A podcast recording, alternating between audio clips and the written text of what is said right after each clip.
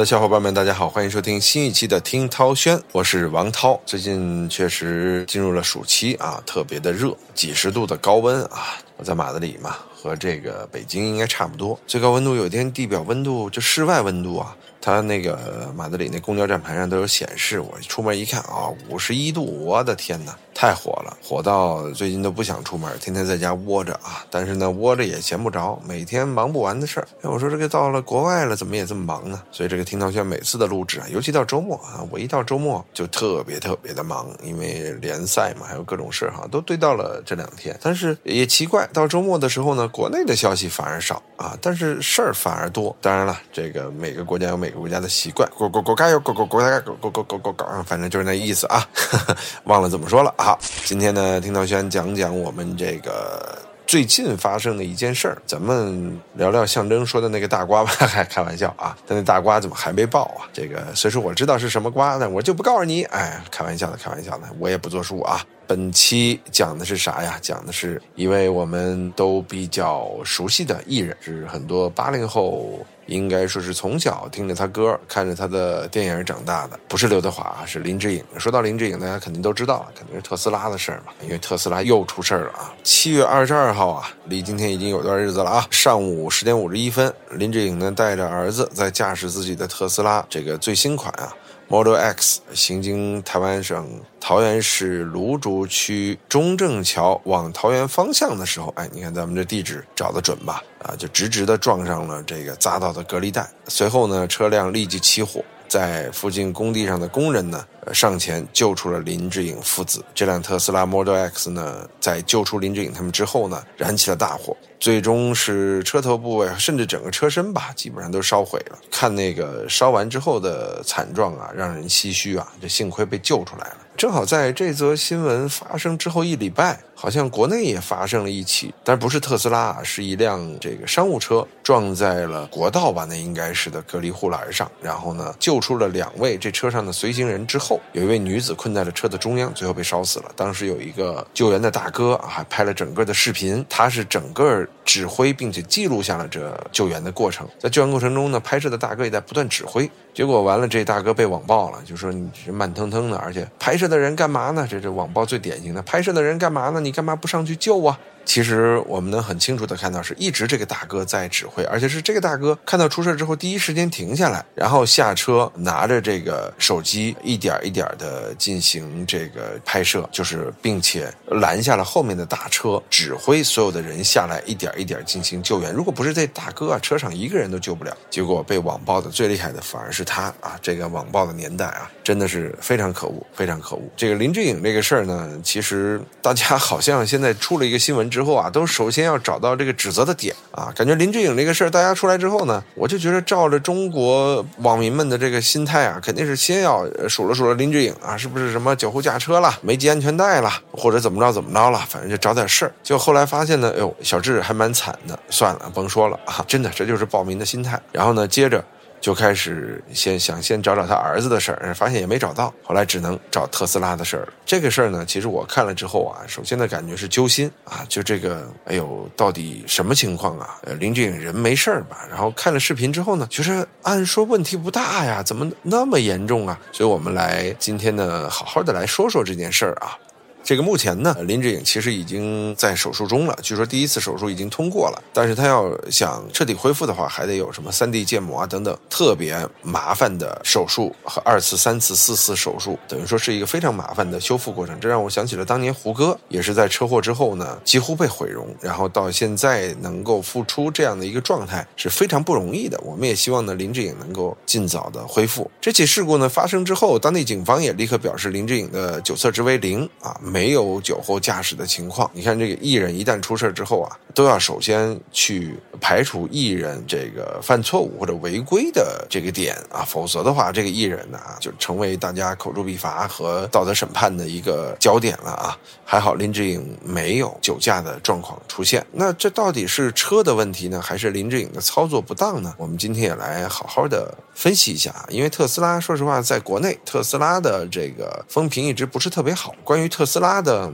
负面消息呢也特别多。当然，咱也不懂车，不知道是什么样的问题啊。但是呢，总之，像林志颖这个特斯拉出事之后吧，我觉得这就更是一个谜了啊。那到底是车的问题，还是林志颖的问题呢？咱们今天细细说来。但是今天也解决不了这个问题啊，我们只是来探讨一下。我们还是回到事故发生这天吧，七月二十二号上午十点多钟的时候，一般上午十点多。这个时候往往出车祸都是因为早高峰或者什么，就是急躁啊。因为这个时候人基本上还算清醒，因为一天之晨嘛。你要说是下午四五点，有时候人疲惫啊，或者晚上会出一些因为疲劳驾驶而产生的情况。上午十点，只要他不是熬了一个大夜，应该都不会。另外呢，这个毕竟儿子在车上，所以说我认为林志颖也不至于驾驶的时候特别的马虎啊。所以我觉得这件事儿真的是蛮蹊跷的啊！这白色特斯拉 Model X 呢，也是刚上市不久吧？他林志颖开着他带着儿子啊，走到这个路边的时候，就撞上隔离带，这车头起火。消防人员呢来的还算及时，但是把火扑灭之后呢，也是车前半截全烧没了。就是永远是这样，当车祸发生的时候，尤其着火型车祸，你要等消防员，除非消防员正好开车到边上，他们就算再快也来不及，因为汽车的燃烧是非常非常快的。现场目击者当时就表示了，说这个车速不快，突然右偏撞到汽车和摩托车的分离岛，随即起火。也就是说，这速度不快呀，是一个很重要的点。怎么速度这么慢，车就能起火呢？你要说，比如说林志颖当时没系安全带啊，导致比如说头撞到气囊上，或者撞到车前挡上，或者撞到方向盘上骨折，那都有可能。但是怎么这么慢的速度，车也能着呢？这个事儿就比较。蹊跷了啊！而且林志颖当时应该是失去意识了，所以他没法自救。幸亏有旁边工地上的工人把他给救出来了。还好他儿子呢在副驾，脸部擦伤，随后呢被送往这个林口长庚医院进行了治疗。而林志颖呢确实身体是多处骨折呀。呃，刚才我们也说了，警方立刻对他进行了这个呼气的酒精浓度测试，酒精值含量为零。你说蛮残忍的，都已经面部全部骨折了，还要让他做这个呼气的酒精度测试。但是没办法，这是警方的例行程序吧？而且也得对公众有一个交代。值得一提的是，确实得感谢路边的工人，要不然真的这是一起悲剧了。现在可以说是一起事故，至少生命都没有大碍。所以说，林志颖的妈妈呢，也对救出儿子的恩人做了感谢。二十三日呢，托经纪人协助寻找见义勇为者，并且亲自致谢。据说是要送上不少于一百万新台币的感谢金吧。其实我觉得这也是应该的。当然了，也是看被救者的这个自己的心意啊，这个咱们不能去道德绑架啊。但是呢，参与救援的这摄影师。婉拒感谢金啊，表示说只是做了应该做的事儿，林志颖平安就好。但是救人者到底是什么人啊？我听到了多种说法，现在也不确定到底是谁，但是不重要。但是林志颖这个撞的呀，真的是非常严重，加护病房三天观察之后才清醒啊，就是两天多吧，两天多的时间才清醒。这次车祸呢，可以说不光让林志颖受伤，让儿子受伤，车没了。而且呢，由于它损坏了现场的交通信号杆等公共设施，这个要求其赔偿修复费用十万新台币啊，还要有这样的商业惩罚。当然了，幸亏林志颖算是比较有钱嘛，这种罚款对他来说不算什么，但是他个人的伤势是非常重要的。那在他受伤之后呢，就有了关于这件事儿原因的猜测啊。我也在抖音上啊，还有互联网上看到了多种报道。这个整个事故中是有疑点的，就是。他为什么没有躲开匝道处的隔离带，而是直接撞上去呢？往往做出这样操作的，要么就车不清醒，要么就人不清醒，对吧？所以说，大家就开始猜测了啊。第一种猜测是说，林志颖可能开启了这个 Autopilot 模式啊，简称 AP，也叫辅助驾驶、自动驾驶吧。特斯拉本来是车道保持状态，在靠近匝道的时候呢，没有识别出来。这是很多自动驾驶测试中容易出现的问题。其实这还是一个车和人的配合问题，这就是人的问题也有，车的问题也有。这是第一种猜测。第二种猜测呢，就是说林志颖这个在车辆掉头后呢，开启 AP 通过这一大段直路，但是开启失败了，他以为车辆在自动驾驶。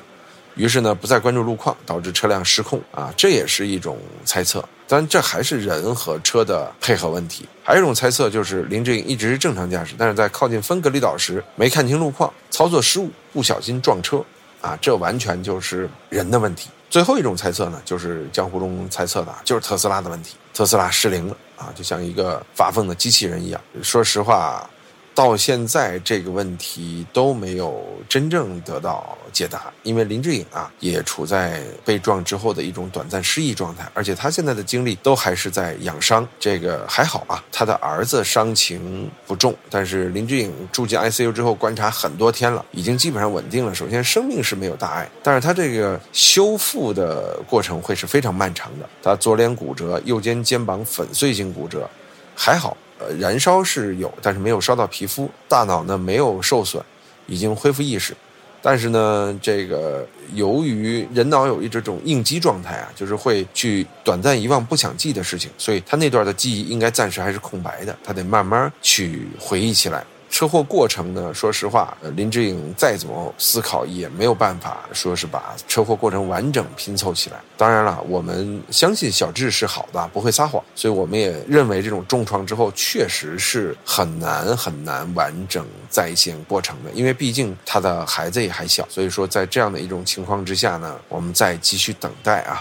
看看究竟从林志颖方面反映出来的真实情况是什么样的？还好的是，七月二十六号早上啊，做了四五个小时手术之后呢，林志颖的第一阶段手术肩膀粉碎性骨折的部分呢修复成功了。这个消息人士透露说，这个手术过程非常顺利，虽然前面骨头有一点碎，但是复位啊很漂亮。医疗团队呢也有信心让林志颖在记住啊半年内就能重新回到正常生活。之后呢就是眼骨也叫颜面骨恢复手术，如果顺利完成呢，林志颖就可以渡过难关了。但是可以想象啊，小智这段时间得忍着剧疼啊。首先这个止疼药是少不了的，而且这种伤病啊会让他在床上只能一动不动，他还要面对未来的恢复性治疗，非常非常难啊，非常非常难。而且林志颖同时也要面对公众，所以说这是。公众人物和普通人的区别，其实林志颖呢，大家认为他出现误操作的可能性是不会太大的。为什么呢？因为大家都知道，林志颖除了演员之外，歌手之外，他最重要的一个人设，甚至这几年的主要人设是车手。他在赛车界是非常出名的，他算是一个准专业车手吧，因为他参加过很多专业赛事，在两千年初就拿到了赛车生涯的第一个冠军，然后呢，也进入了方程式赛车的领域。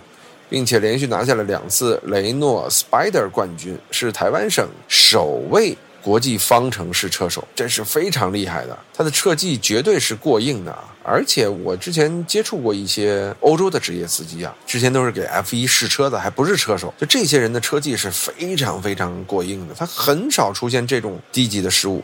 啊，而且小智呢，他对于这种电子车和新潮产品的研究也很深。他因为他爱电子产品，比如说 iPhone，每次都是他还没出呢，他先用上了，发个微博炫耀一下，对吧？去年呢，他也在接受媒体采访之后说，Model 3颠覆了他对电车的观念和想法啊，他觉着不输于跑车，尤其是电控能力让他惊讶。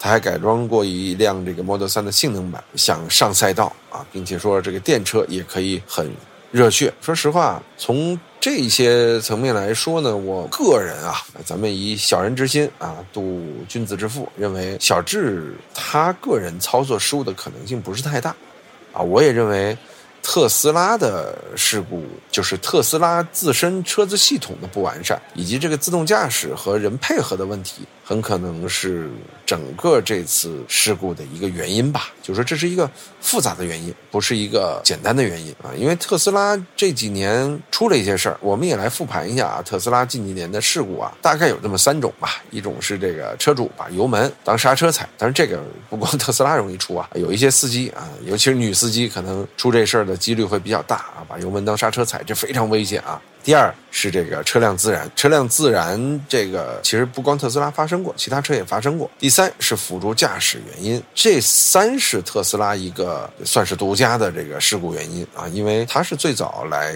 研发这个辅助驾驶或者叫自动驾驶的。我记得当年最严重的一个就是自动驾驶遇到前面的大车没有停啊，好像是在澳洲吧，然后直接撞上去了啊，那个事儿是一个起因吧。尤其是对于自动驾驶，由那件事开始，人类的恐惧就越来越大。把油门当刹车，咱们先聊这个啊。去年闹得沸沸扬扬的温州车主刹车失灵维权事件，但是后来呢，经过鉴定啊，说事实与车主所说的刹车失灵不符，车主呢被判了道歉及赔偿五万元。此后，车主上诉了，二审被驳回。今年五月呢，车主只好发布了这个道歉声明啊，承认踩错踏板了。说实话，那件事啊，让这个特斯拉公司的全球副总裁啊，一个中国人陶林，也是在风口浪尖之上啊。他当时就表示说，特斯拉失控的比例很小，很多事故呢都是因为车主。踩错脚踏板。虽然说啊法律上清白了，但是特斯拉呢还是给很多人留下，哟，你这个不好操作，你至少踩错，这也是因为他对于车产生了一些错误性的判断，对吧？呃，人是有责任。车那是不是设计有点问题呢？大家心里难免会这么嘀咕。第二个比较常见的问题呢是自燃。七月上旬啊，也就是前不久，位于苏州的一家特斯拉板喷中心起火。这里原来是特斯拉的苏州交付中心。从网上传出的照片来看，现场火势是非常大，中心内的车辆被烧毁，只剩下了空壳子了。不过特斯拉没有说明这个起火原因。呃，类似于自燃的事件呢，国内不多，国外呢有这么一两起，但是确实是出现过。第三个原因呢，就是辅助驾驶，这个就比较多了。而且特斯拉还有很多奇怪的事儿啊，比如它那个导航里经常识别到幽灵，就这儿没人没车，但它在上面识别，哇，这边有俩车，有俩人 啊，这个也是我们在网上经常看到的啊。当然我不开特斯拉啊，咱们无权去判断这事儿的真假。但由于出现的次数比较多，所以我觉得这可能真的是一种 GPS 的探测失误吧。那特斯拉到底是一辆什么样的车呢？它到底有没有危险呢？我觉得我们也没有权利去评判。这个肯定作为人类汽车能源动力的改变，这肯定是一件好事儿啊！就而且。咱们国家也在大力推广电车，未来啊，电车取代油车，我觉得是大势所趋。就像当年油车刚出的时候，也是人类付出了惨重的代价，尤其是包括 ABS 系统、SBS 系统啊，还有什么气囊啊这些东西，都是为了增加汽车的安全性而发明的，包括安全带啊。所以说，电车也一样，它的这个过程啊，一定是会产生很多悲剧的基础上，才能让汽车更加完善啊。当然，我们不希望安全是建立在悲剧基础上的，但是没有办法，有的时候就是这样的，就是你出。出了事故才知道事情发生在哪儿嘛？人类的航空航天，包括这个陆地交通都是这样的。特斯拉呢，其实事故多，但是事故率呢相对较低吧。从二零一八年开始呢，每个季度特斯拉都会发布这个车辆安全报告，比较自动辅助驾驶开启是否与事故发生率有关啊。其实这个特斯拉从这点来说还是比较负责任的。但是呢，确实特斯拉就是那种啊，不出事儿罢了。啊，也很少出事儿，但一出就是大事儿。这个是不是听起来很耳熟？所以我觉得呢，其实咱们不能因为比如说特斯拉出现了问题，咱们就否定电车这个群体啊。咱们也不能因为特斯拉出现问题，就一下子把这个品牌给拍死。特斯拉确实出过一些大事故啊，但是呢，数据显示啊，它的事故致死率只有百分之零点零一九，可以说是非常小的。这个远低于什么三菱啊、福特啊、别克等等传统的车企。这些车呢，普遍在百分之零点三到百分之零点四的致死率。所以说，从这点来说呢，特斯拉还是比较安全的。但是说这么安全，怎么老是特斯拉出事儿呢？其实很简单，木秀于林，风必摧之啊。因为它是电车里边做的最好的，并且它的总裁这个马斯克确实也是一个怎么说呢，公众人物嘛。他的很多观点啊，也经常被全世界啊推在风口浪尖上，所以大家呢就要么不出事儿，一旦特斯拉出事儿，大家就疯狂的关注他，就是人越火他越招黑嘛，他的对手太多了，对这个我是感同身受啊，就是你在一个行业里做成了一个顶端，你的产品啊，真的就出了那么一点点的小问题，会被放大无数倍、无数倍，啊，这就是为什么说这个特斯拉饱受争议，但是还有人愿意去买。对吧？这个这没有办法，就是这样。我们今儿也是跟林志颖这个车祸事件，我们来往延展性的讲了讲啊。最后说点我个人的观点。其实我是觉得呀，就是随着人类科技的文明呢，其实有的时候我们真的愿意去尝试这种文明给我们带来的便捷。但是确实，人类文明也容易给我们带来一些很负面性的东西吧？啊，比方说手机，咱们现在依赖手机，但是呢，可能。五十年后、一百年后，回过头来看，手机其实对人类，包括对咱们自己的身心摧残，可能是非常大的。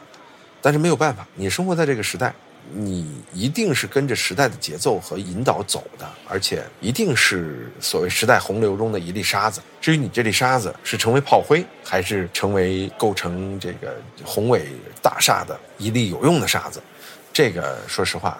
不由你来决定，真的不由你来决定，这是时代和历史决定，或者说是由运气决定的。所以说呢，当很多新鲜事物出来的时候啊，我们勇于尝试，一方面是没有问题的，另外一方面，确实我们也要勇于去面对它给我们带来的后果。其实林志颖一定是个探险者，他也是一个追星者。包括前两天我又看了一遍当年的那个沙滩，就是一个女孩她去冲浪，最后被鲨鱼。两年之后，她又重新回到了同样的一片海，继续游泳。包括在之前看的那是一百二十四小时还是一百三十多小时来着？那个美国的一个电影啊，讲了一个自行车手被困在了两个岩石中间，然后呢，最后怎么砍掉自己的胳膊，然后但是影片结尾呢，他要继续跳到泳池里去游泳。其实就是这样，人类在不断的去探索未知的领域，但是人类也不断的遭受未知领域的由于未知而带来的风险。但是带来风险之后，我相信人类都能重新站起来，去面对自己曾经面对的。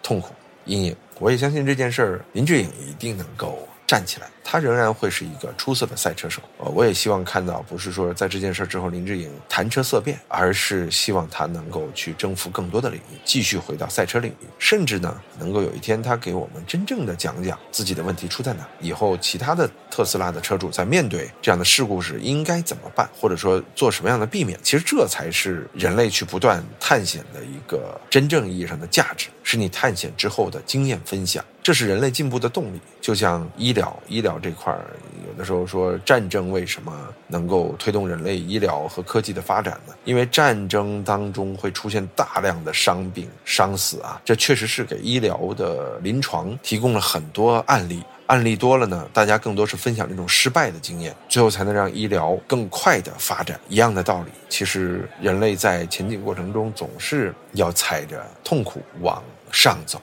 这算是人类发展的一个规律吧。其实特斯拉和小智的这件事儿呢，给我们带来的启示也是未来如何正确的去面对新鲜事物，在使用过程中的经验和教训，这个是我们应当去思考的。说实话。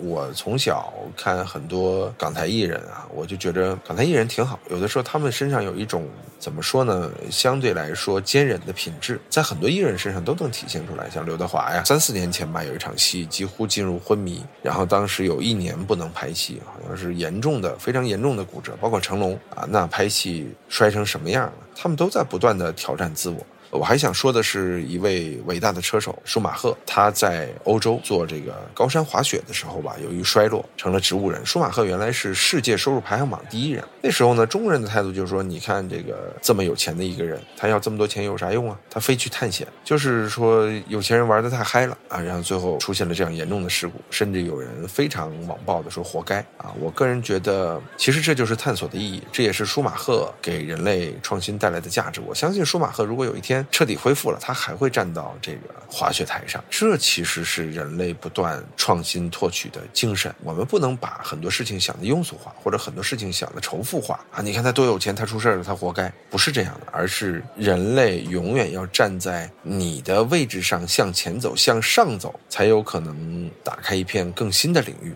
才有可能为后人做更多的。积累和铺垫，所以我们由林志颖这个事儿讲的比较大。当然，林志颖，我相信他一定能通过自己坚韧的意志，最后彻底恢复，还是那个帅帅的林志颖。我们也希望他的运动技能和未来的生活技能不要受到这次事故的影响。另外，希望他在这个面部恢复之后啊，变得越来越帅啊，还能够继续演戏、唱歌、赛车啊。好吧，今天的听涛轩就聊到这里，我们下期节目再见。